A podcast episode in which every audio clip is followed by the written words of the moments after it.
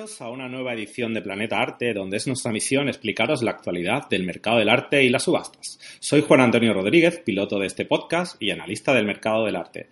Me acompaña habitualmente Marian Ceballos, experta en historia del arte y copiloto del programa. Este podcast está sponsorizado por The Art Market, la plataforma de información sobre el arte y las subastas que conecta diariamente a galerías y casas de subastas con miles de coleccionistas en todo el mundo. Contacta en nuestra web o a través de info y pregunta sobre nuestras promociones de contenidos para galerías y casas de subastas.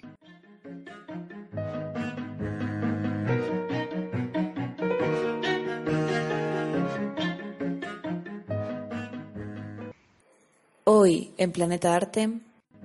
Que el 80% de lo que se genera en España se vende a través de galerías, en ferias y demás.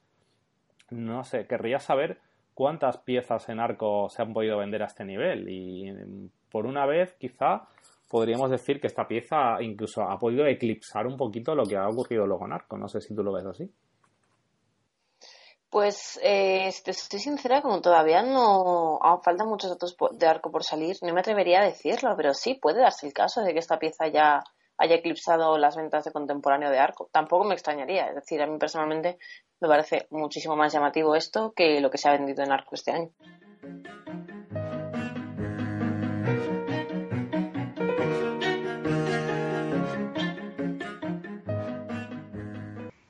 Bienvenidos, buenos días. Eh, estamos en una nueva edición de Planeta Arte en nuestro programa número 21. Inauguramos hoy sección eh, que llamaremos o llamamos de hecho avances de arte y mercado. Son una serie de noticias mm, rápidas, eh, cortas, para mm, pues, situarnos en qué está ocurriendo en el mercado del arte eh, en, un minuto. Además de esta sección en la que hoy obviamente contaremos lo que está ocurriendo en, en estos primeros, primera quincena de marzo y quizá algo sobre últimos días de febrero, pues Haremos un repaso con Marian Ceballos, que me acompaña al otro lado de, la línea. Buenos días, Marian. Buenos días, Juan. Buenos días. Pues como decía, Marian nos ayudará como siempre en su sección sobre eh, ventas destacadas del mercado del arte en un mes que ya podemos avanzar que ha sido viene ha sido fuerte. Sí, sí, ha sido un muy muy buen mes.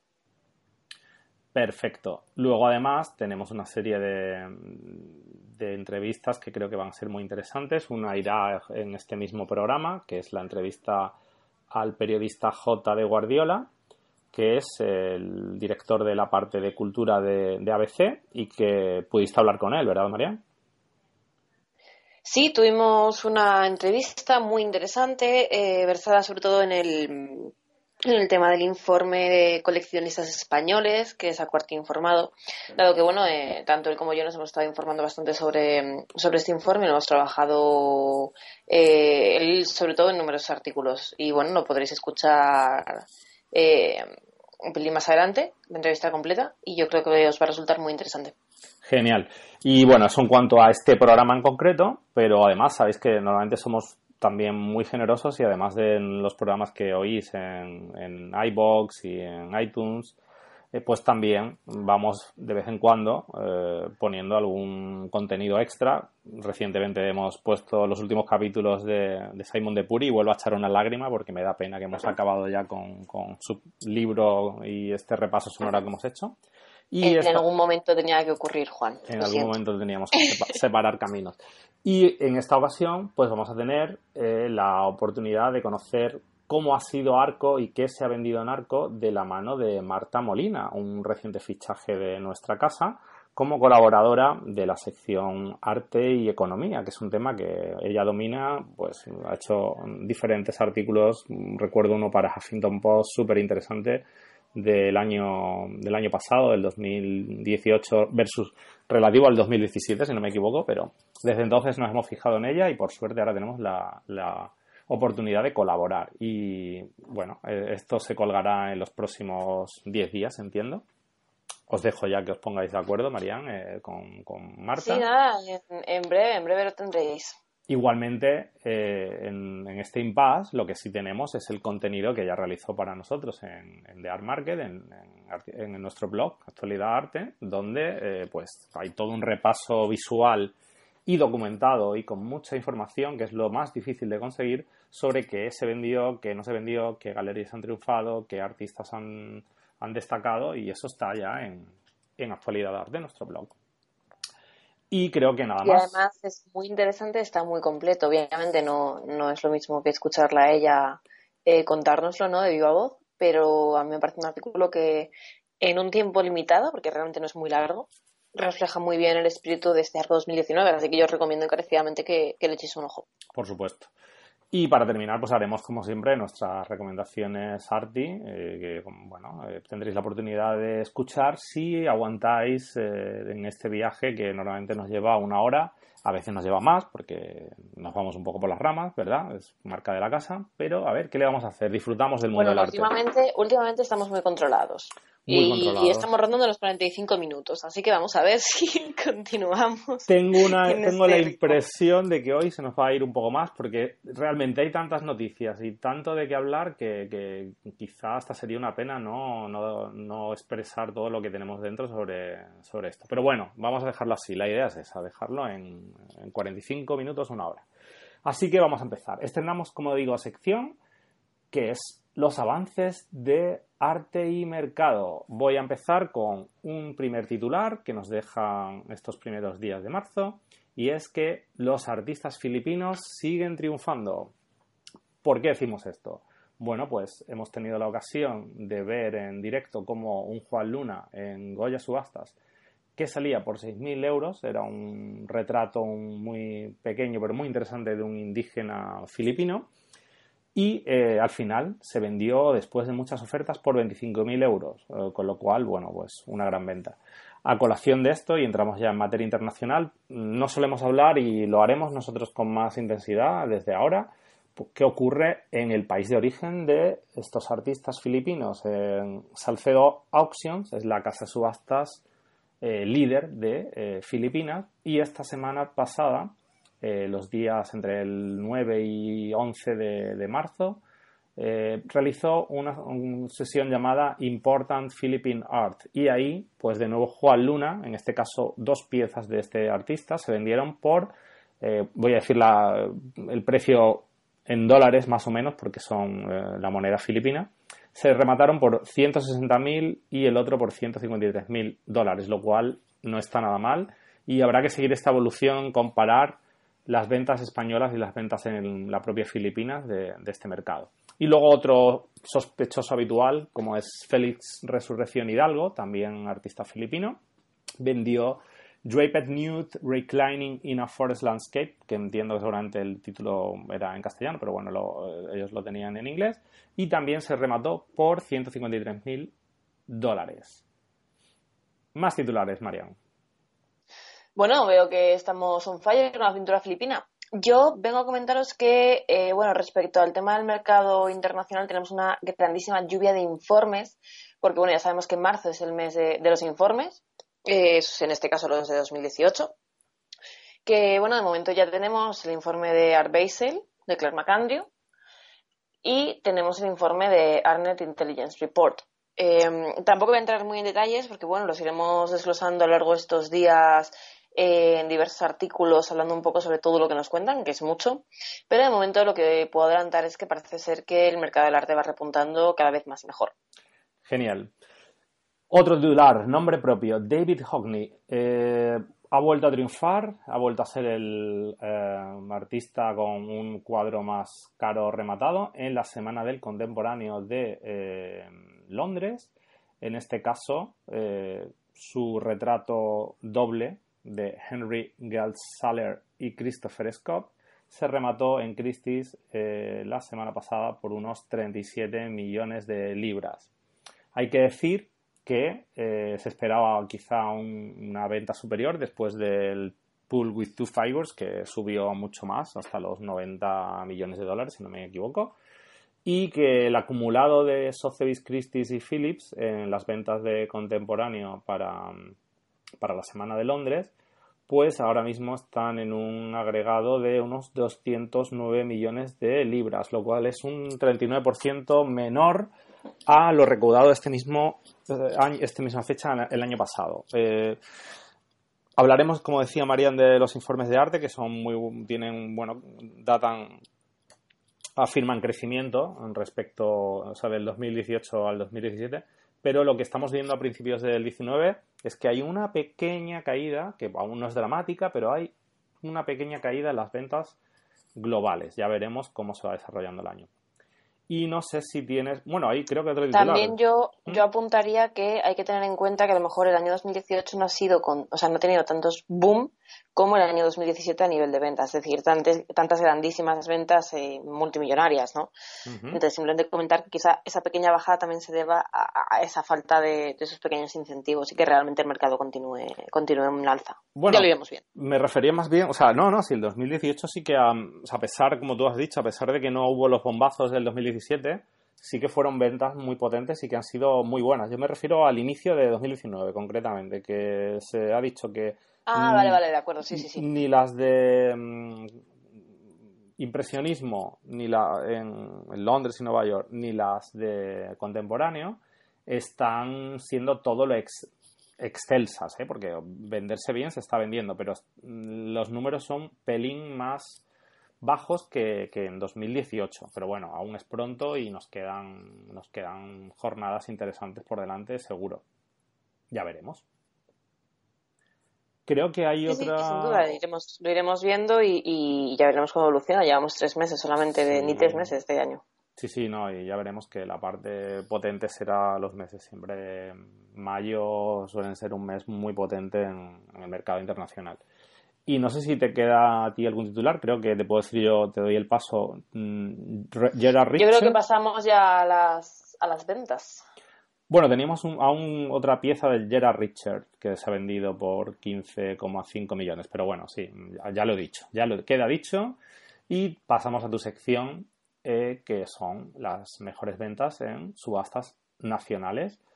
Y también quizá podemos hacer un pequeño, porque aunque casi en marzo, también podemos hablar de la colección Berhayer, si te parece, María. Sí, sí, sí, sí, sí, vamos a, vamos a comentar un poco por encima, aunque sea como, como sucedió.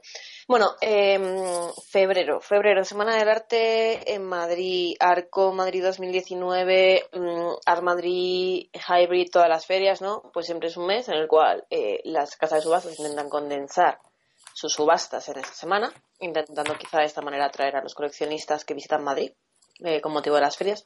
Y pues bueno, tuvimos una semana frenética. Y dentro de esta semana frenética hubo un vencedor indiscutible, que fue Avalarte.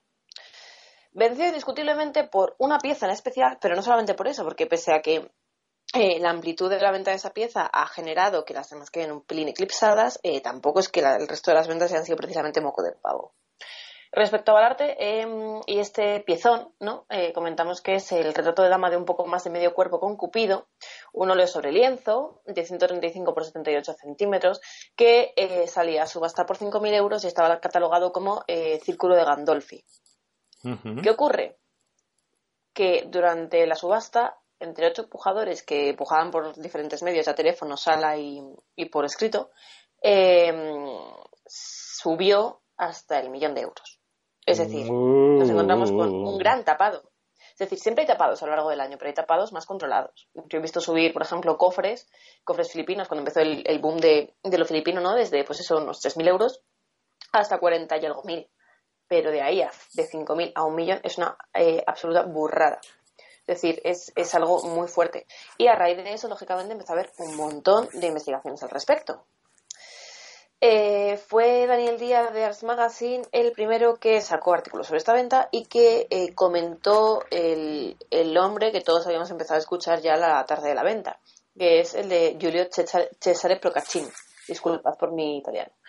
Em, este autor, nacido en 1564 y, y fallecido en 1625, em, no es eh, muy conocido en España, pero la verdad es que es un, un artista del cual ha habido eh, grandes ventas a lo largo de, la historia y que, bueno, que mm, parece ser que sí que tiene cierta relación con esta obra. Eh, lo, ha, lo, ha, eh, lo ha dicho también, por ejemplo, Juan Bosch, que es un profesor investigador de la Universidad de Gerona, que bueno, lo ha dicho en palabras para, para ABC y dice que el ángel sobre todo es muy Procaccini, aunque le extraña un poco más el retrato de la dama porque no, no recuerda muchos muchos retratos de este autor. Pero bueno, en definitiva, parece ser que hay que hay mm, fuentes fidedignas que, que, ya señalan a Procaccini como autor de esta obra, pero en definitiva a nivel de mercado español creo que va a ser el top 1 de este año. Y ahí quería, en febrero, es muy brutal. Ahí quería yo llegar.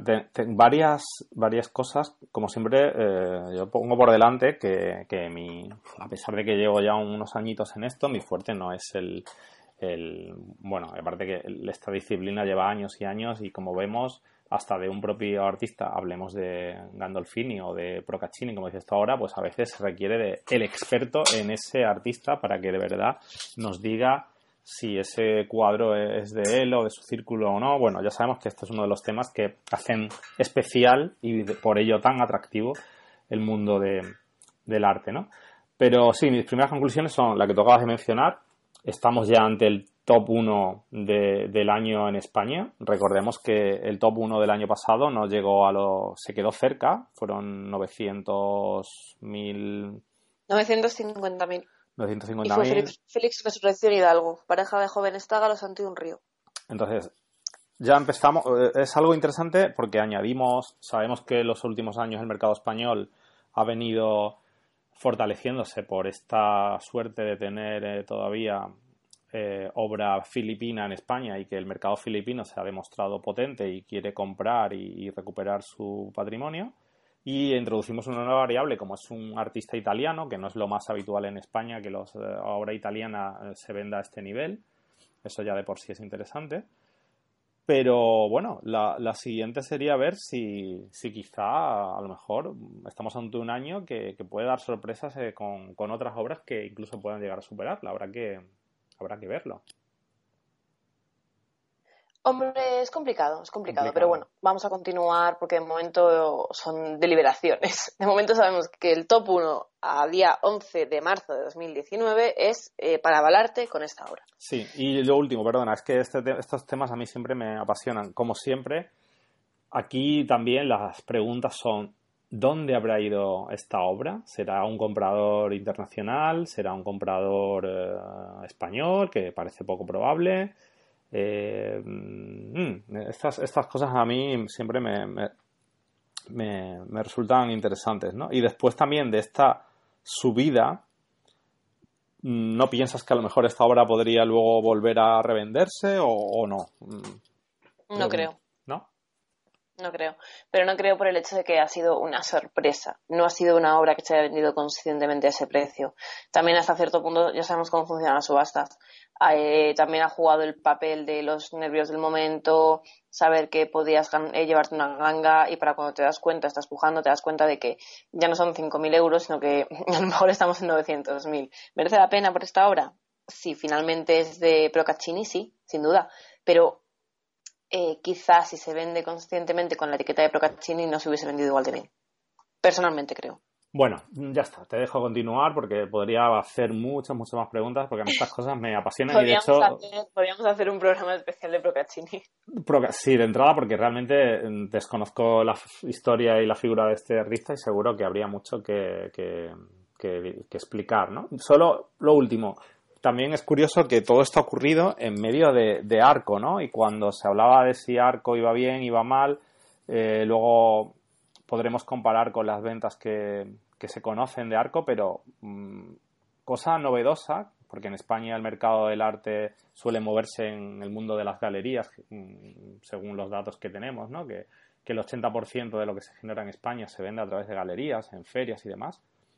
No sé, querría saber cuántas piezas en arco se han podido vender a este nivel. Y por una vez, quizá podríamos decir que esta pieza incluso ha podido eclipsar un poquito lo que ha ocurrido luego en arco. No sé si tú lo ves así.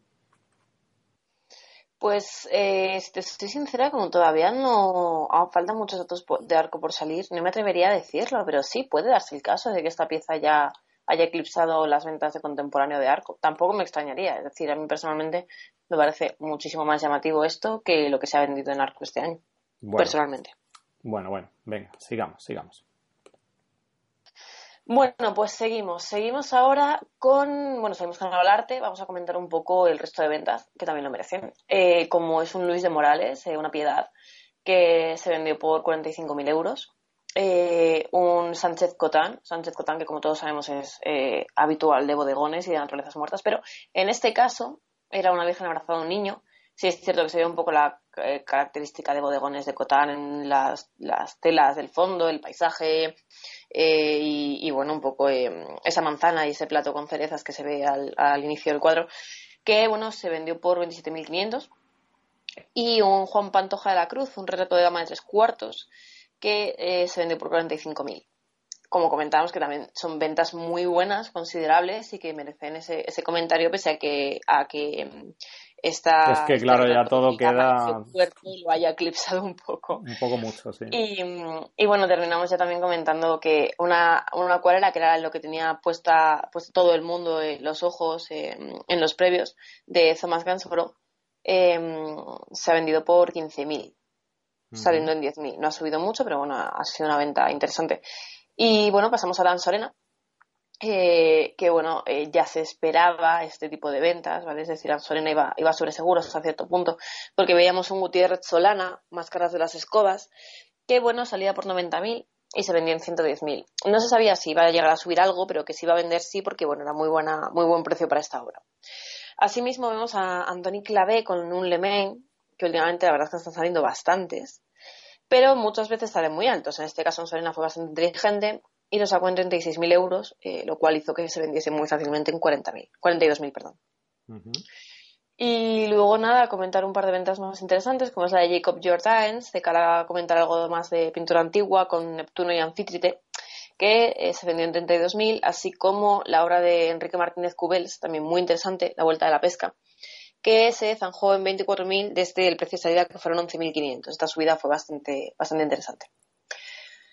Eh, llegamos a la Isbilia, que en un primer momento, cuando yo empecé a hacer el artículo sobre los destacados de este mes, bueno, de febrero, eh, mi título, o el título ha acabado siendo eh, vi, hablar de triunfo en las subastas de febrero, el título inicial era Isbilia triunfa en las subastas de febrero. ¿Por qué? Te, lo has, te lo has comido totalmente. Totalmente, pero eh, cuando salió Isbilia y, vi las ventas dije, el José de Rivera va a ser una de las obras más altas y va a desmarcarse de esas obras contemporáneas que se van a vender en la Semana de Arco.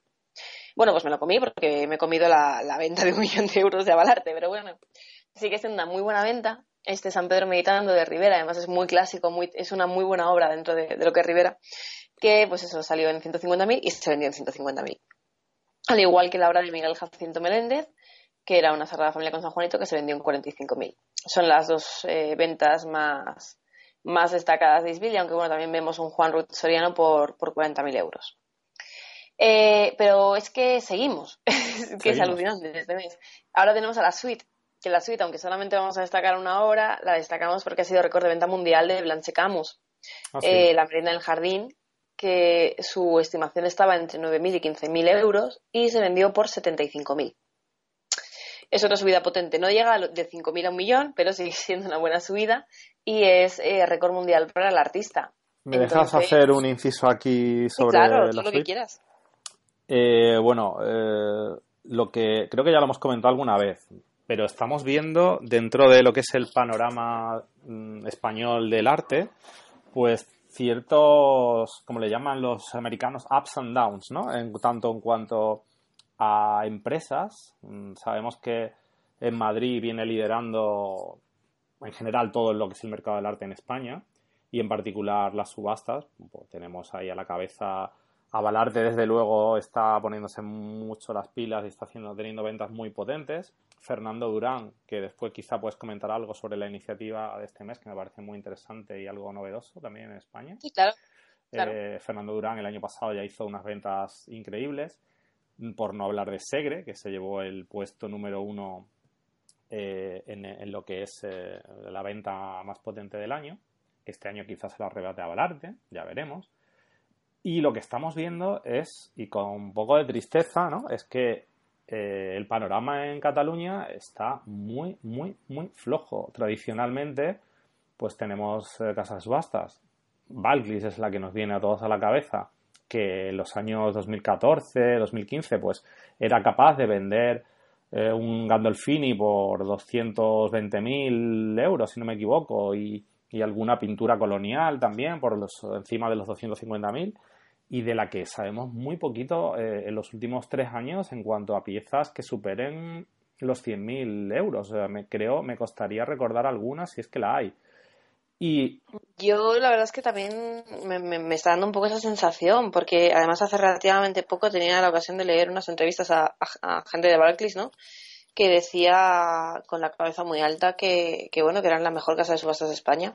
¿Dónde has leído esto? Eh, eh, ya te pasaré, ya te pasaré, pero lo he visto en, varios sitios que eran la mejor casa de subastas de España y que, tenían unas ventas muy buenas, que tenían un nivel de venta online eh, que las demás aún no llegan a tener. Eso es otro tema y también habría que... Sí, pero, pero, sigo viéndoles, o sea, me pasa lo mismo, no les veo. Es decir, veo las noticias sobre subastas en España, las analizo, las utilizo y no, las, no les veo, no están. O sea, raramente veo algo sobre Barclays, ¿sabes? Entonces, es preocupante. No sé si, será por panorama catalán como tal, panorama de Barcelona o qué está ocurriendo, pero es extraño. Sí, por eso te digo que mm, eh, para abrir una lanza mm, destaquemos en esta situación de mercado tan complicada que por otro que la suite está erigiéndose como la casa de subastas, en mi opinión, por supuesto, esto es opinión y es libre, aunque también creo que nos avalan los números que la suite se está posicionando como la mejor casa de subastas en Cataluña, porque tú acabas de mencionar este récord de, de Blanchard. Y el año pasado, si miramos el top 10, creo que la única casa de subastas de Cataluña que tenía una pieza, creo que era un clave, era la suite. Si no me, me parece que sí, y además recordemos que aunque no acabase en top 10, el año pasado vendieron estupendísimamente un Celso Lagar, que también fue, fue notición. Sí, bueno, y también que tienen, que tienen una categorización, o sea, son muy fuertes en alta época, en un tipo de, de, Bueno, que hacen muy bien su trabajo, vaya, en una palabra. Y luego tenemos la Lamas Bolaño, que es una casa subastas con mucha tradición y que siempre está ahí, pero que parece que está siempre enfocada como en un otro tramo del mercado un poco más, eh, digamos, sin desmerecer, pues enfocado en piezas de, de menor valor, ¿no? Entonces yo creo que realmente a día de hoy eh, la suite y posiblemente la más Bolaño sin despeinarse mucho son las que están salvando la cara de, lo que ocurre en Cataluña, es mi opinión. Sí, yo tendría que revisar números para decirlo con más seguridad, pero, pero sí, sí, sin duda. La verdad es que opino exactamente igual que tú. Así sin, sin contestar. Pero bueno, sigamos con, con, el, con, tu, con tu lista de febrero de ventas. Nada, ya queda, nos queda solamente retiro. ¿Qué ocurre con retiro? Pues que presentaron un catalogazo de contemporáneo y yo, sinceramente, mi opinión personal y lo que yo creí que iba a ocurrir es que se iban, iban a patinar. Es decir, yo veía obras muy buenas a precios excesivamente altos, más sobre todo cuando vi un, un madrazo eh, por 50.000 euros de salida, que finalmente se vendió, por cierto, en, la salida, pero eh, que tampoco tenía una calidad muy superior a, los madrazos que podemos ver, por ejemplo, en Durán, que el año pasado sacaron un montón de madrazos y muchos de ellos no se vendieron. Es decir, eh, nos avalaba, más por así decirlo, ¿no? el histórico de subastas españolas para decir esto igual no, no llega a buen puerto. Y bueno, pues me sorprendió mucho encontrarme con que realmente al final tuvieron unas, unas muy buenas ventas. El Zabaleta que salía por, por 100.000 euros eh, se vendió en ese precio también, por escrito. Y también se vendió efectivamente ese retrato de Madrazo, que era el, el retrato de María Dolores Collado de Echagua, la duquesa de Bailén. Se vendió por los 50.000 de la salida. Eh, sí que me esperaba esta venta, ¿vale? Eh, la, la, que viene a continuación, que es la del Renoir, Banistas y Héctor y Paris, eh, yo sí me la esperaba porque no deja de ser un dibujo de Renoir a un muy buen precio, que eran 25.000 euros, y efectivamente así se vendió. Y después tenemos eh, Benjamín Palencia, que salía en 40.000 euros y se vendió también en, el precio de salida, así como Antonio Saura, que salía en 28.000 y también se vendió en el mismo precio de salida. Y bueno, para mí eh, lo más bonito de la, subasta fue la atribución a Cornelis Van Cleef, una virgen con niño que salió en 18.000 y que, bueno, eh, mediante varios pujadores en sala y por teléfono eh, se subió hasta 32.500. Fíjate que tenemos una venta de, de 100.000 euros y a mí me parece bastante más bonita la, de, la del Van Cleef porque al fin y al cabo pierde cierto, qué sé yo, el tema de la subasta, ¿no? Cuando lo que nos encontramos es ventas por escrito. Perdemos ese punto de quizá de espectáculo o de expectación que sin embargo con esta obra sí pudimos, sí pudimos vivir en, sala. ¿Te puedo interrumpir ahora aprovechando que has tosido? Sí, claro, claro, claro. Sí, no, es que mientras hablamos, pues me... Mm, eh, mira qué bien que tenemos toda la información en nuestro blog Actualidad Arte y es de libre consulta, ¿no? Pero volviendo a lo de antes. Eh, el Antoni Clave de la suite al final quedó fuera de los 10 porque, mm, bueno, entraron a última hora varias piezas de, de Ansorena, Fernando Durán creo, y le hicimos un puesto de honor que era a partir del 10 en el cual coincidían en precio varias obras y entre ellas estaba Mannequins de Antonio Clave, Before the Cockfight de Afandi, que este era, estuvo en Fernando Durán, Sin título de Juan Muñoz, que esto estaba en Segre, y Invierno en Horizontales de Fernando Zobel, que este no sé dónde estaba, eh, creo que también, mm, a ver, lo pone, tenemos Fernando Durán, la suite, Fernando Durán también, Fernando Durán era el Zobel. Entonces, e, efectivamente, la pieza más cara vendida en Cataluña el año pasado fue este Antonio Clave de la suite por 130.000 euros. Y de Valglis no tenemos ninguna, ninguna mención en ese nivel. Obviamente, creo que sí que vendieron cosas de 60, de 80, pero en fin, se espera algo más de esta casa. ¿Qué te voy a decir? Estoy de acuerdo y, bueno, es una pena, la verdad, porque es una casa que ha tenido bastante fuerza y, bueno, yo espero que se vayan recuperando y, que vuelvan a, esa posición que les corresponde. Sí es cierto que el año pasado eh, gran parte del top 10 fue comido tanto por Segre como por Fernando Durán. Fernando Durán fue muy, muy fuerte el año pasado. Sí, pero bueno, también tuvimos... lo está apareciendo a Balarte. el año pasado fue, fue Durán. Tuvimos, Fernando Durán. Y bueno, eso, Durán tuvo una entrada muy interesante. Supieron aprovechar muy bien una pieza de arte contemporáneo que no es lo habitual, era el Tony Bragg, eh, Tony Krag, perdón, que entró en, el top. Y, bueno, también eso es de, destacar, estas, estas casas que, como Durán, que llevan tantos años y están tan asentadas, pero que a veces parece que le falta un puntito de, de no sé si es suerte, no sé si es captación, no sé muy bien por qué, pero no terminan de, bueno, de conseguir estas mm, ventas tan potentes, ¿no? Que es lo que todos queremos. Pero yo confío en ellos. Sí, hombre, se mueven bastante bien, la verdad. Yo creo que aunque no les veamos en, los super tops, eh, lo que sí que tienen es una constancia muy alta. Pero bueno, eh, hasta aquí hemos llegado con con los resultados de febrero y ahora vamos a comentar brevemente eh, lo que ha ocurrido en Goya eh, el día 5.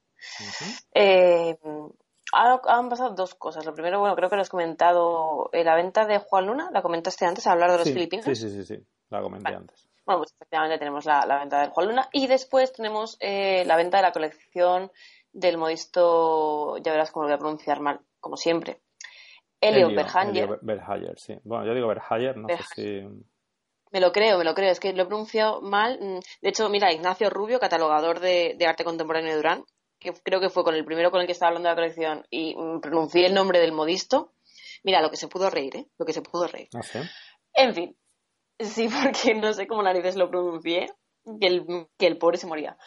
Em, en fin, a lo que vamos. Hubo muy buenas ventas respecto a esta colección que la, la que más me, me, gustó a mí personalmente fue, fue bueno, eh, eh, Negro Orestes, ¿vale? Eh, también porque es la obra que más me gustaba dentro de esta colección. es de José Caballero, de, bueno, es, es una técnica mixta sobre lienzo, bastante grande, 200 por 200. representa un círculo muy oscuro, con varias formas en su interior. Y, bueno, salía por 5.000 euros y vendió en 7.500. No es una grandísima venta al nivel de las que estábamos comentando, pero es una, venta bastante interesante. Y después, lo que sí que fue una grandísima venta, por así decirlo, dentro de, la colección, ¿no? fue la de Ausencia Obliga de José Hernández, que bueno, se, veía venir que iba a ser una buena venta realmente, que, mm, que bueno, eh, se vendía por 8.000 y se adjudicó efectivamente en ese precio de salida. Entonces, bueno, aunque no sean eh, unas ventas al nivel de lo que comentábamos ahora de, de, los tops o incluso de, los mejores del mes, sí es llamativo. Porque además es una venta muy rápida, no ha habido casi tiempo de promoción. Es decir, eh, este señor falleció a finales de, enero y la venta ha sido el 5 de marzo. Es decir, ha sido una venta muy veloz. Quizá con un poco más de promoción el resultado hubiese variado, no lo sé. No sé, lo que sí podemos hacer, porque esta venta sí que la hemos vivido bastante de cerca, es que lo que a nosotros particularmente nos sorprendió es el porcentaje de, de ventas, mm, o sea, quiero decir, del total de lo ofrecido, las ventas superaron el 50%. Y esto, aunque parezca eh, una obviedad, mm, es mucho en España. ¿no? Estamos acostumbrados a catálogos muy extensos donde caben pues pequeñas baratijas a grandes obras, donde se mete mucho producto, a veces superando las mil piezas, y lo habitual que podemos decir que existe en las casas de subastas pues es entre el 35, 45, entonces todo lo que sea superar el 50% a mí me parece un exitazo, teniendo en cuenta que todas estas casas de subastas luego venden mucho en postventa también. Pero ya de entrada, el día de la subasta, al precio marcado, vender más del 50 me parece brutal. Y luego, ¿qué vamos a decir nosotros? También nos congratulamos de que Goya también se haya lanzado por fin a utilizar plataformas lead bidding y que esto nos permite a todos pues poder ver sus subastas en directo, tener más transparencia, eh, vivir más intensamente las subastas y creo que estas son decisiones que poco a poco irán tomando todas las casas de subastas. Y ya está. yo, yo creo que sí, más que nada porque es que cada vez se avala más. Es decir, aún hace pocos años comentábamos que en Tolkien Galleries escuchábamos decir a algunos expertos en mercado del arte aún que los escuchamos. online no servía para nada y aún los escuchamos. Pero cada vez menos. Es decir, los informes sobre mercado que gracias al cielo existen les van dando en los morros, por pues así te debo decirlo. decir, mira, no hace ni 48 horas que está eh, en movimiento el informe de nuestra queridísima Claire McAndrew, la mujer eh, que mejor conoce los números del arte. Y algunos de los eh, habituales críticos ya siguen con su crítica habitual de no está bien planteado, esta información es parcial, no está no sé qué. Y como siempre volvemos a lo mismo. Mm, para mí es meritorio que cada año podamos tener eh, un informe global en el cual comparar peras y manzanas. evidentemente ya sabemos que la, toda la verdad no está ahí porque depende de, la buena voluntad, sobre todo de los galeristas que pueden decir. Y que El, mercado del arte eh, es, es, la cosa más cerrada y más oscura del mundo. Están empezando a abrirse ahora. O sea, yo recuerdo que hace unos años busca tu información sobre por cuánto se vendían las cosas en Arco, que no la encuentras. ¿Y a quién? Y ahora, sin embargo, se glorifican en decir, he vendido esto por tanto. De hecho, me ha sorprendido muchísimo. hablando de esto, así como, como anécdota, eh, yo sigo a, varias galerías, lógicamente, ¿no? En redes sociales, y la galería T20, que si, si no me equivoco está en Murcia, ¿vale? Em, ha ido retransmitiendo sus ventas. En el momento en el que se cerraba una venta, ah, publicaban la foto de la obra, quién la había comprado muy bien. ¿Y por cuánto? Oye, pues esto... Lo cual me, parece, desde aquí les felicito porque me ha parecido pues, alucinante. Pues, oye, apúntatelo porque aprovechamos y damos una pequeña primicia porque este año, en los meses de junio y julio, vamos a hacer con casi total seguridad un curso sobre mercado del arte digital en el cual iremos analizando en cada día pues alguna parte del mercado, un día para las subastas, un día para las galerías y un poquito de feria quizá. Y estas acciones, tendencias, si la Galería T2 le, tiene a bien compartir un poco su filosofía o quieren participar, nosotros encantados. Y si no, igualmente lo contaremos, que porque es público. Bueno, pues escucha, es probable, porque además eh, yo recuerdo que yo conocí a T20 hace años, cuando yo estaba en la universidad en Salamanca, que vinieron a, unas charlas que, bueno, hacíamos todos los años en noviembre unos seminarios, ¿no? Por las tardes. Y venía gente muy interesante.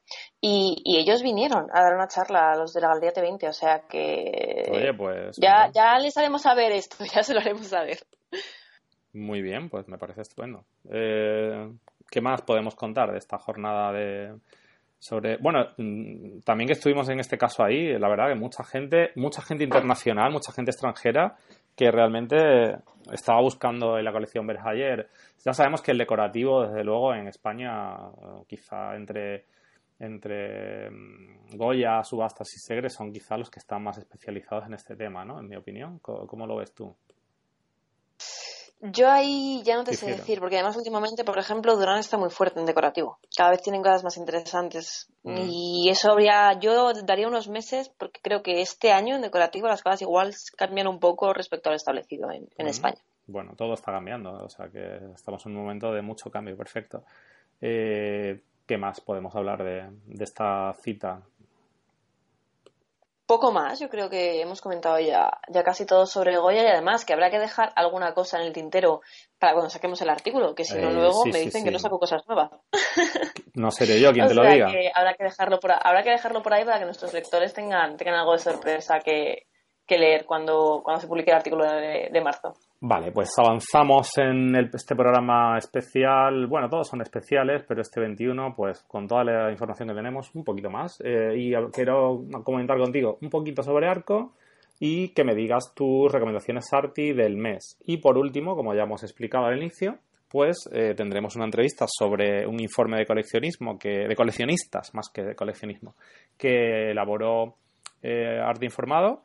Tuvimos ya su director aquí explicándonos los, los grandes hallazgos de este, de este informe, pero eh, quizá las anécdotas y los detalles más entrando en, nombres, eh, en tipo de colección y tal, pues mm, creo que te los ha contado a ti y los ha contado a sus lectores eh, J. de Guardiola en, en, en ABC, con lo cual yo creo que va a ser muy interesante para completar esta información, ¿no?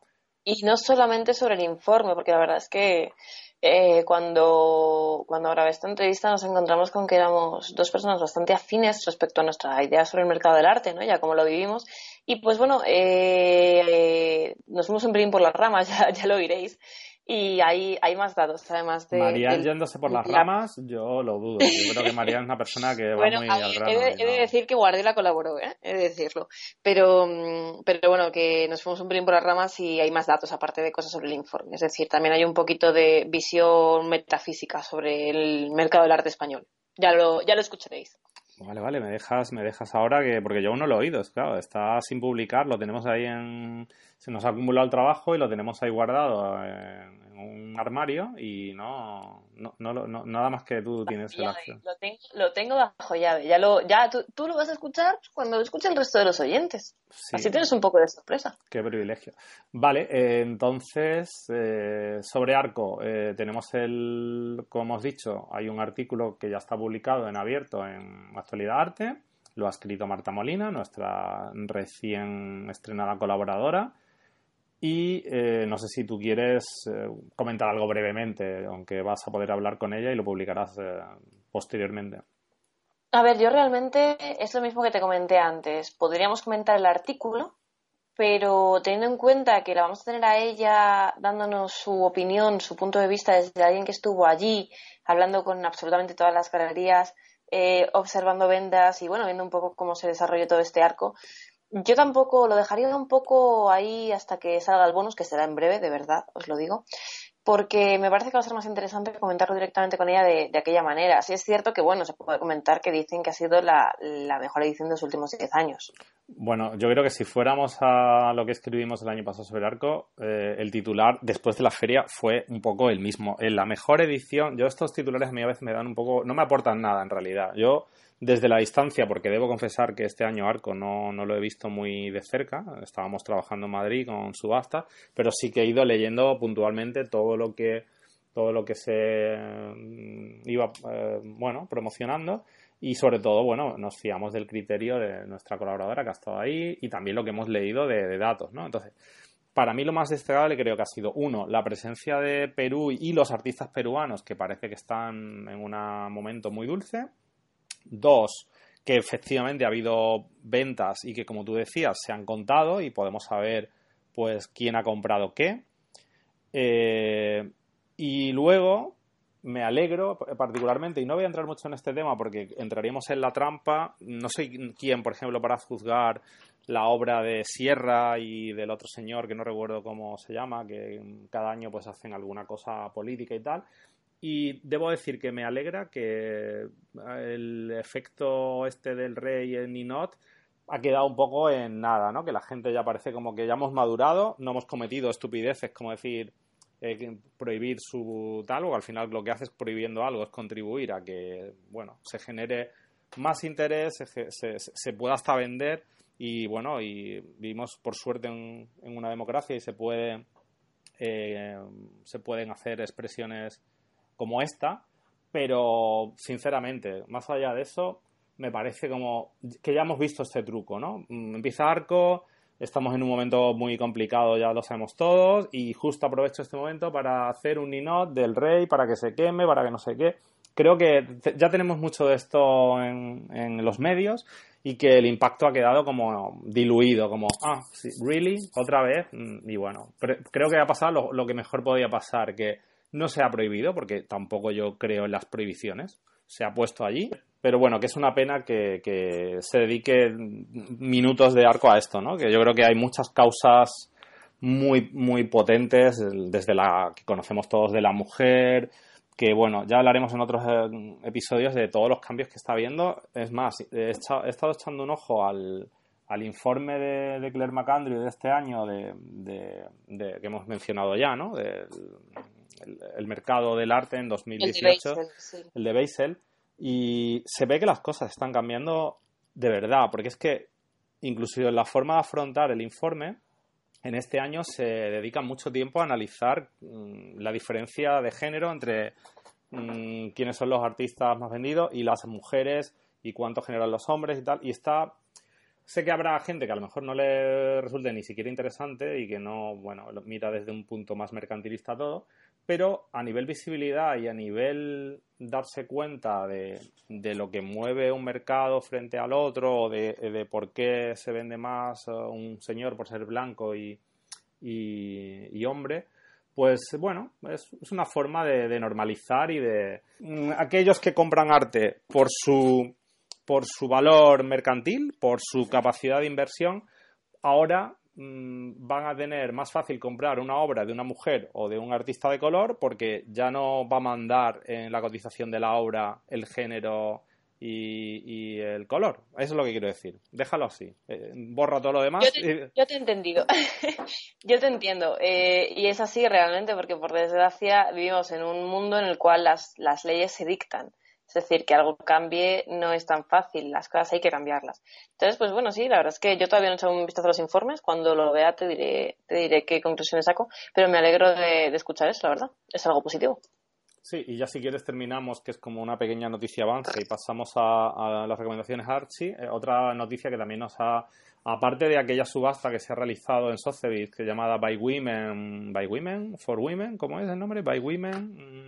By Women for Tomorrow's Women. By, Women for Tomorrow's Women, que ha sido todo un éxito, ha sido una subasta benéfica, eh, que fue una venta de guante blanco, se generaron por, generaron por encima de 3 millones de, dólares en, ventas. Eh, todo en, alrededor del Día de la Mujer. Y curiosamente, y en paralelo, y, y, no sé si. Creo que no eran. Me extrañaría que Fernando Durán fuera consciente de esto, pero Fernando Durán, para este mes de marzo, plantea una subasta muy interesante donde habrá una gran representación, una gran cuota femenina de artistas, lo cual pues mm, incide en todo lo que venimos hablando, ¿no? De que algo está cambiando. Ya era hora. Yo es todo lo que tengo que decir. Ya era hora. Sí, sí. Yo de acuerdo contigo, pero algo que mencionar, aparte de eso, referido, referido al catálogo, de, ya vamos a hablar de, como siempre, o sea, aquí hay una parte... Hablaremos de ello largo y tendido en el blog, pero solamente puedo comentar respecto a la, a la, a la subasta de Fernando Durán el hecho de que em, son perfectamente conscientes de lo que están haciendo. Vale, y puede haber Es marketing, todo es marketing. Por supuesto, por supuesto, y nosotros también nos apuntamos a línea. Pero quiero decir, ¿hay alguna obra que destaque o alguna artista de las que has podido, ya sé que te estoy preguntando algo quizás sin poder tener todo el catálogo en tu mano, pero de lo que has podido leer, ¿hay alguna cosa que ya te diga, ay, mira, esta artista o esta obra en concreto? Bueno, pues a ver, eh, obras como tal todavía no me ha dado mucho tiempo a mirar. Eh, pero sí te comento que vamos a ver eh, a Tamara de Empica, que suele tener muy buenas ventas, a Amalia Avia, se vendió hace poco tiempo muy bien en Durán, Vita Cabelut, que es inmejorable, ah, Eh, Pilar Albarracín, Dora García, mm, Rosa Brun, eh, Soledad Sevilla, Carmen Lafón, Carmen Calvo, Ángela de la Cruz. O sea, vamos a ver nombres muy grandes, muy, muy grandes. Así que yo espero que, tenga un, un buen ratio de ventas. Pues sí, muy bien. Thank you.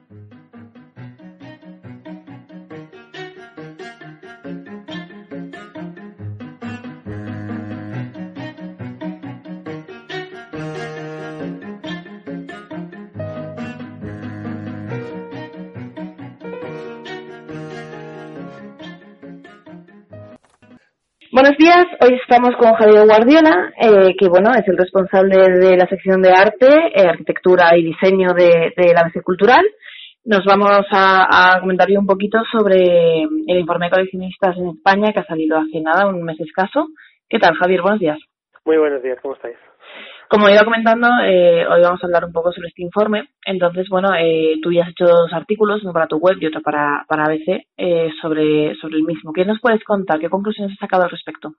Bueno, yo empezaría pues eh, reconociendo la gran labor que ha llevado a cabo Arte Informado al, al hacer este, este informe, porque no es sencillo, son datos complicados.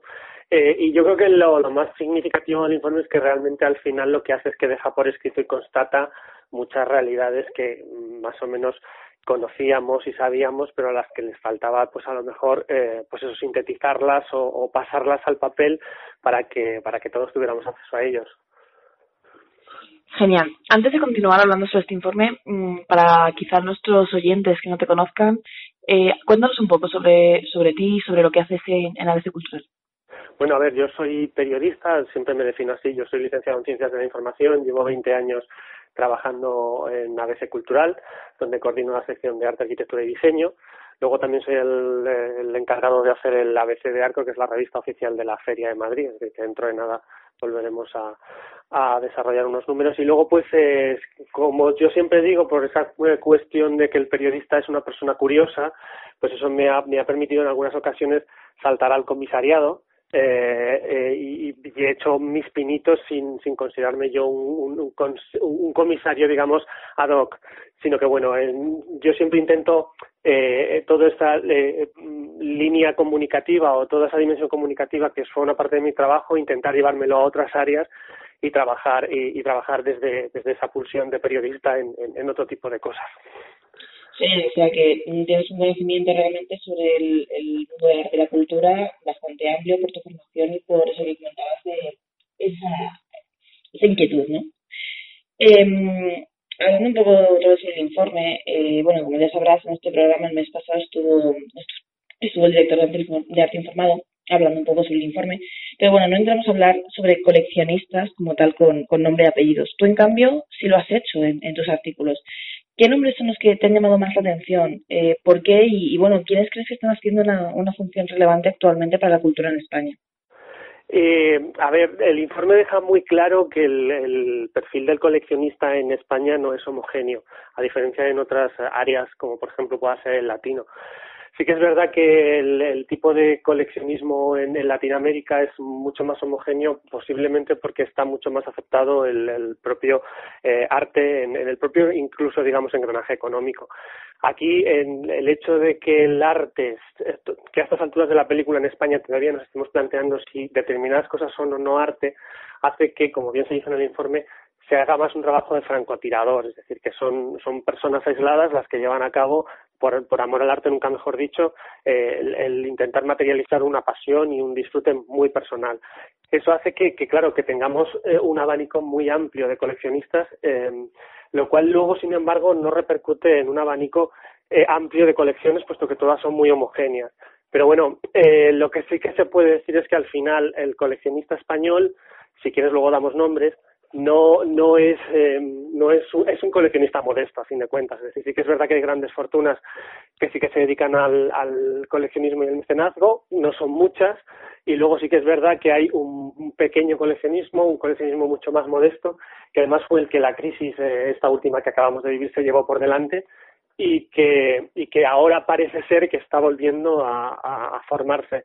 Estamos hablando de gente de mi generación, es decir, gente que tiene entre 35 y 45 años, eh, que, que sí que ha asimilado el arte de una manera mucho más natural eh, y ha decidido convertir pues es una pasión, una pasión coleccionista en, un, en, en, una, en una colección, es decir, una inversión económica o en un disfrute económico y han dado pie a colecciones, pero hablamos eso siempre de gente muy de colecciones muy modestas, no grandes inversiones, conjuntos interesantes, pero pero que no tienen nada que ver con las grandes colecciones latinoamericanas, muchísimo menos a eso iba precisamente mi siguiente, mi siguiente pregunta, que bueno, realmente has contestado ya un poco, porque siempre se dice que a diferencia de otros grandes países, no, grandes comunidades como es Latinoamérica, em, en España no hay coleccionismo en comparación. Es decir, que el coleccionismo español queda como algo nimio en comparación con lo que podemos ver fuera. Mm, supongo que tú también apoyas esta opinión, por lo que me acabas de comentar. Sí, es que además en España siempre hay como un prejuicio hablar de dinero, en, ocasiones es incluso absurdo. El, el, coleccionista latino, por ejemplo, porque, porque es el más cercano y porque es con el que nos podemos comparar con una cuestión de, de que compartimos cultura, idioma, es eh, mucho más ostentoso, ostentoso en el sentido de que no le importa eh, dar a conocer aquello que hace, aquello que compra, aquello que adquiere y que incluso eh, alardea de ello y, y, en un sentido positivo, es decir, no lo digo, no lo digo con connotaciones negativas. Aquí siempre estás como muy pendiente de, que si digo que hago algo puede ser mirado desde, desde la envidia por otro y entonces prefiero callarme o, o prefiero no hablar de dinero porque en el fondo lo que se está hablando, lo dice, eso lo dice muy bien Carlos en, el, en, la entrevista que le hice, parece que no estás hablando de una lista de coleccionistas, sino una lista de ricos, entonces claro, no puedes alardear de tu dinero. Eh, eso dificulta mucho a la hora de intentar analizar colecciones, a la hora de localizar eh, coleccionistas y a la hora de poner en pie un, proyecto como, como el informe de, arte informado, desde luego.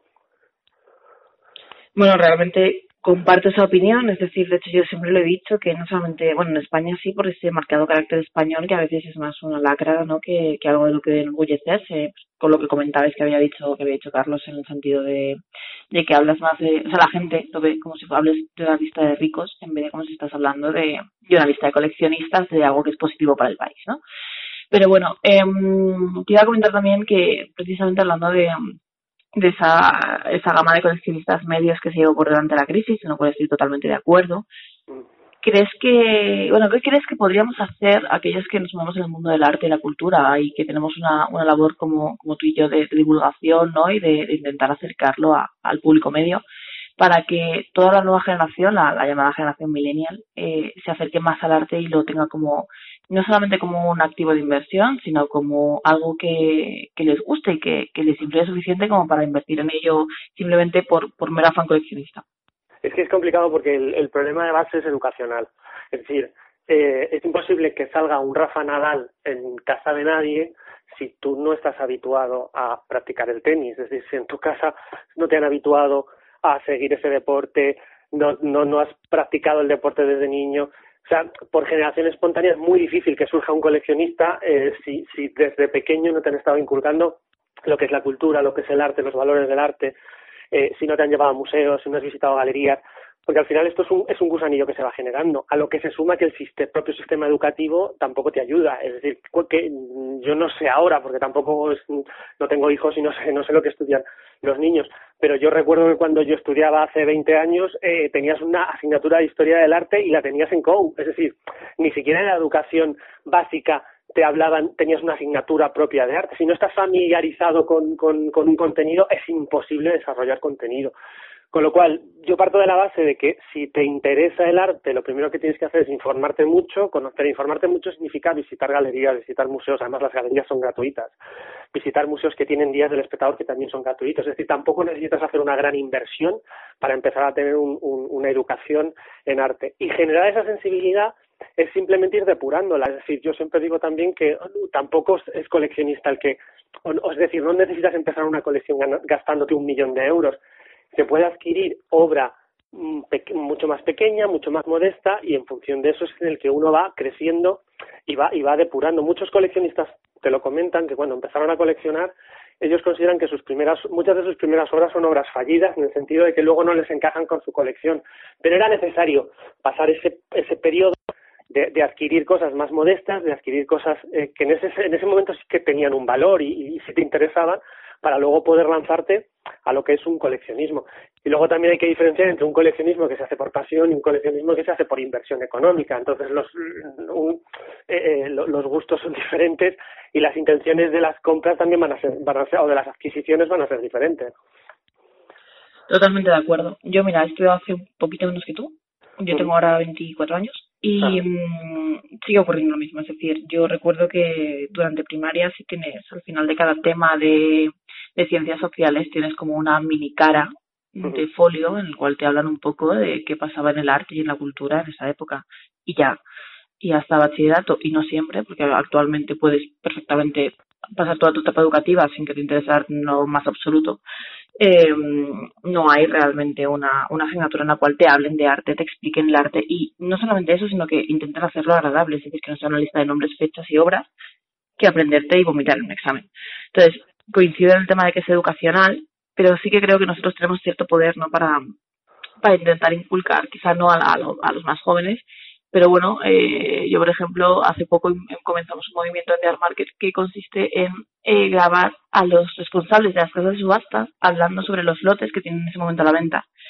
De forma que eh, mucha gente que piensa que ir a una subasta implica tener que comprar o tener que registrarse o tener que tal, empieza a ver que puede ir a ver las exposiciones de una casa de subastas, igual que una galería, igual que mm, todo. Es que yo creo que el problema al final es lo que decimos, es desconocimiento. Y luego eh, eh también hay, pulula como en torno al, propio sistema arte la falsa creencia de que, que lo, primero que lo tienes que entender todo, que el sistema es muy complicado y que si no entiendes algo te van a tachar de, ignorante, eh, entonces eso ya genera una barrera psicológica muy importante con respecto a, otras disciplinas, es decir, la literatura uno se lee un libro y eh, pues al final saca una conclusión sobre el libro y la conclusión además es personal porque te lo estás oyendo en tu casa. Pero la reacción ante una obra de arte en una galería, en un museo, es más pública, digamos. ¿no? Es decir, entonces es ese miedo de esto se toca, esto cómo lo tengo que recibir y sobre todo cómo lo tengo que intelectualizar, que a lo mejor muchas veces ni siquiera es necesario. Es decir, es que una obra de arte no necesariamente tiene por qué tener un pozo conceptual eh, abrumador que, que, que, que, tengas que conocerte la teoría del átomo para, para intentar averiguar qué te están diciendo. En, ese sentido es complicado. Y luego también eh, eh, en, el, en, el, en, el, en el ámbito del arte es que se está mezclando, por un lado, cultura, pero por otro lado se está mezclando mercado en la mayor parte de los casos. Entonces eso también dificulta mucho la propia receptibilidad por parte de, de muchos agentes. Incluso lo hemos vivido como determinados partidos políticos han considerado que eh, el arte es una cuestión de ricos o es una cuestión elitista. Claro, eso es confundir al final eh, una parte con un todo, un todo con una parte. el, el, arte se envuelve de, de, muchas complejidades que a lo mejor no afectan a otras, a otras disciplinas. Es decir, uno va al teatro y no, nadie está pensando en el mercado del teatro y sin embargo existe. O en el del cine, que es una industria, una industria como la del arte. Pero sin embargo la gente no se para a pensar en eh, fíjate si esto es una cuestión de ricos o de pobres o de o de élites o de no élites, si se disfruta de otra manera, se separa mucho más lo que es la industria de lo que es el, disfrute estético, el goce estético o, el disfrute cultural. Voy a tomar un poco el tema que, vuelves a sacar a colación, que es el, sobreentender en algunas en algunos campos de la sociedad ¿no? que, que el arte es algo elitista. ¿Crees que el informe de coleccionistas eh, va a ayudar a que esto no sea así o lo contrario? Pues a ver, lo que el informe de coleccionistas te, te, arroja finalmente es que se han recogido 100 nombres y que se podían recoger 100 más. Estamos hablando de 200 personas en un país que tiene 50 millones de habitantes. es decir, es elitista, es elitista a lo mejor la adquisición, pero tampoco elitista, o sea, elitista en el sentido de que lo hacen unos pocos que sí que tienen a lo mejor determinados posibles. Pero a mí me parece que es bastante precario, o sea, precario en el sentido de que son, son muy pocos. Es, impensable, por ejemplo, yo lo he dicho siempre, que determinadas marcas, mm, no quiero dar nombres tampoco para hacer publicidad, pero empresas que tenemos en este país eh, que, que, que, son grandes exportadores, eh, eh, que, que tienen unos tentáculos impresionantes y que no tengan una colección de arte, por ejemplo, o que no apoyen la cultura eso en, en, Estados Unidos es impensable. En, en Estados Unidos, de hecho, hay eh, por parte de, del individuo en sí mismo, ya no te estoy hablando de, de empresa, eh, pero supongo que eso también es la mentalidad anglosajona, que cuando tú has alcanzado un cierto estatus, eh, está en tu mentalidad el tener que devolver de alguna manera eso que la sociedad te ha aportado, porque tú te has hecho más o menos eh, un, un nombre o una fortuna gracias a la sociedad, el hecho de devolvérsela. Y entonces esa, esa idea de filantropía en el ámbito anglosajón está como mucho más interiorizada. Aquí en España no ocurre eso. Es decir, lo normal es que cada una de las grandes empresas que hay en este país tuviera un reflejo. Ya no te digo una colección de arte, sino yo que sé, que inviertas en, en, en, en, música o inviertas en, en la industria del cine o, o, o en medicina o en lo que quieras. Pero sin embargo eso se da muchísimo menos. También es verdad que tenemos muchísimos más complejos, no tenemos una buena ley de mecenazgo, sí, son muchas cosas también las que se las que se eh, confluyen finalmente, pero yo creo que esa, esa idea de la filantropía aquí, desde luego, no la tenemos para nada desarrollada. Estoy totalmente de acuerdo. De hecho, yo he hablado mucho en, diversos podcasts con Juan sobre precisamente sobre esto, sobre la ley de mecenazgo y, y, sus diversos parones, sus interrupciones, sus problemas. Pero bueno, es daría para, para otra entrevista aparte o para un debate bastante largo.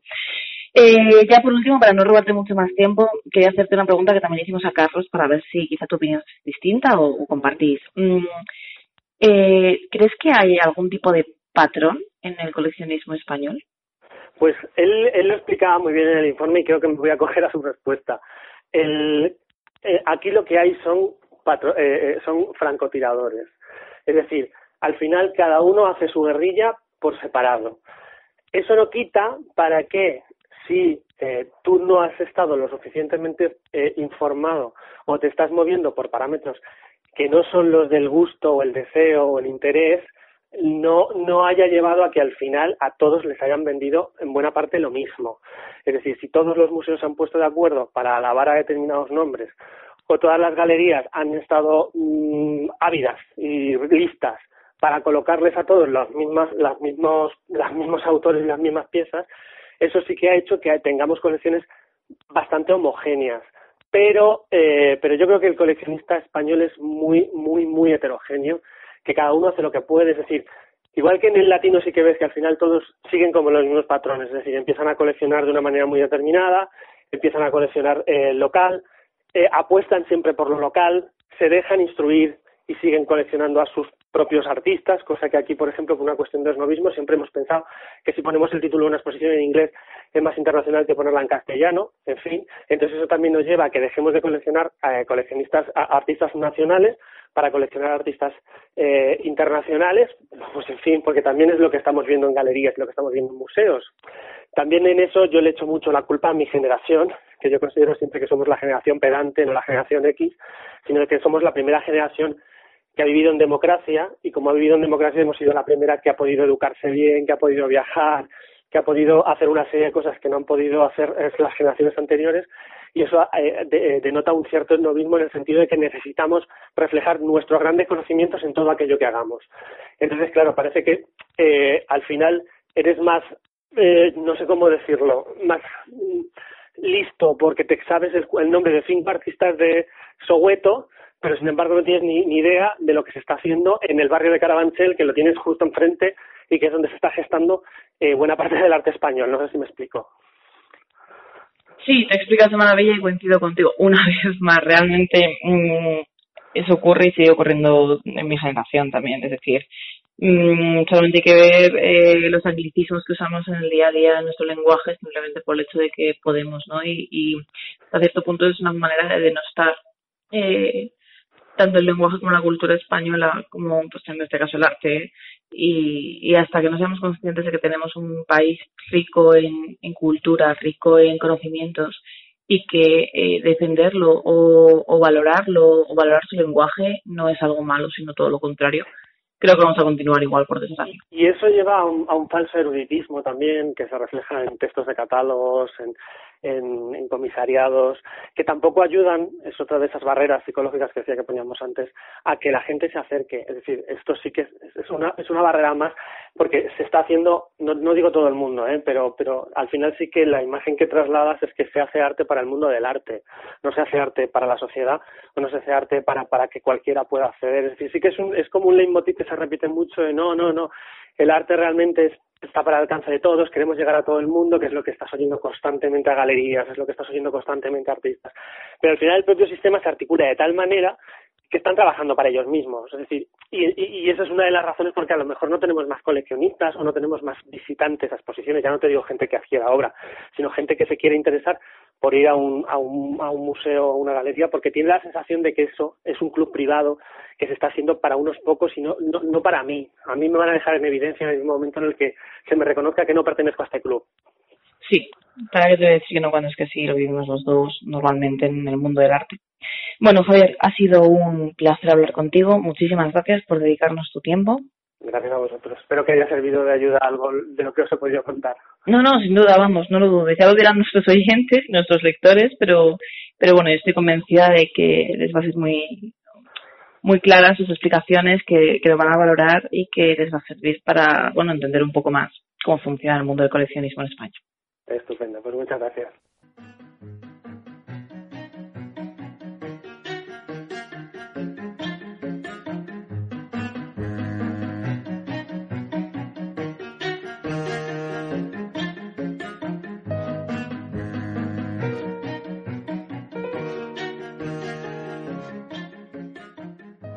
Pues cerramos este ya casi con, con Planeta Arte y lo hacemos como no puede ser de otra manera con nuestras recomendaciones para nuestros oyentes.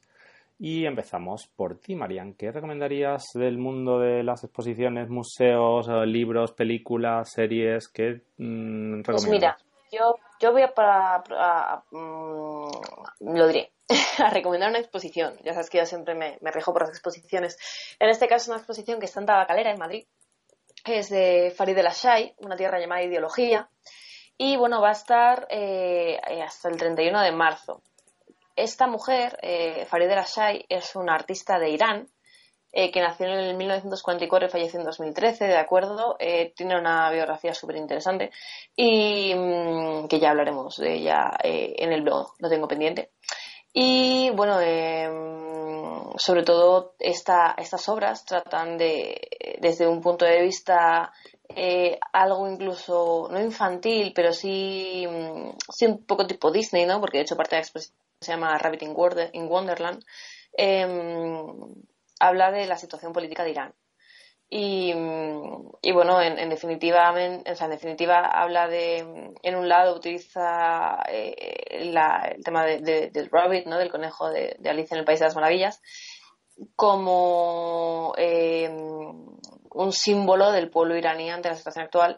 Y eh, el segundo espacio eh, trata sobre los árboles y la cultura milenaria persa, que está muy basada en el tema arbóreo, ¿no?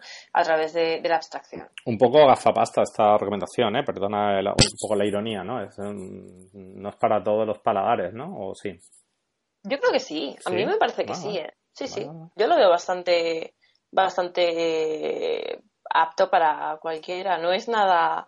O sea, igual que hay exposiciones, sobre todo de fotografía, que tratan el tema de los conflictos orientales, que sí que pueden ser quizá más sangrientos o más incómodos para algunos paladares, en este caso es bastante suave. Lo que pasa es que lo trata de una forma muy, muy abstracta y muy simbólica.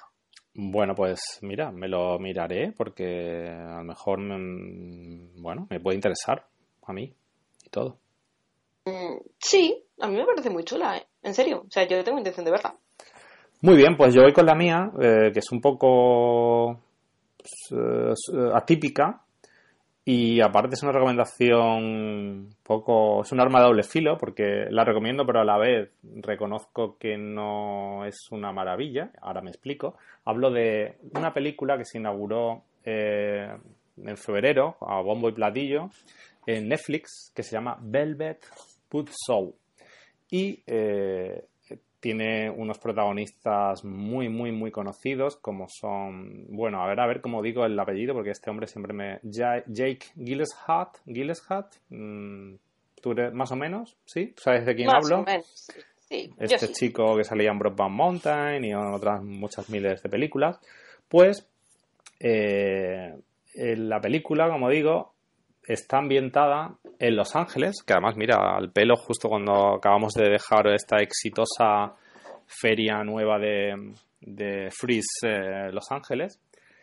Y eh, me resulta muy graciosa porque creo que al final, bueno, todas las industrias, todos eh, tenemos que mirarnos y autocriticarnos, ¿no? Entonces, este- en esta película el papel de, de Jack Gillespie es el de un crítico de arte que escribe para una serie de medios y que es muy respetado por eh, galerías y museos y tal. Entonces, la película es como una especie de visión un tanto frívola, por qué no decirlo, de curadores, galeristas, de la parte top, ¿eh? Nos entendemos.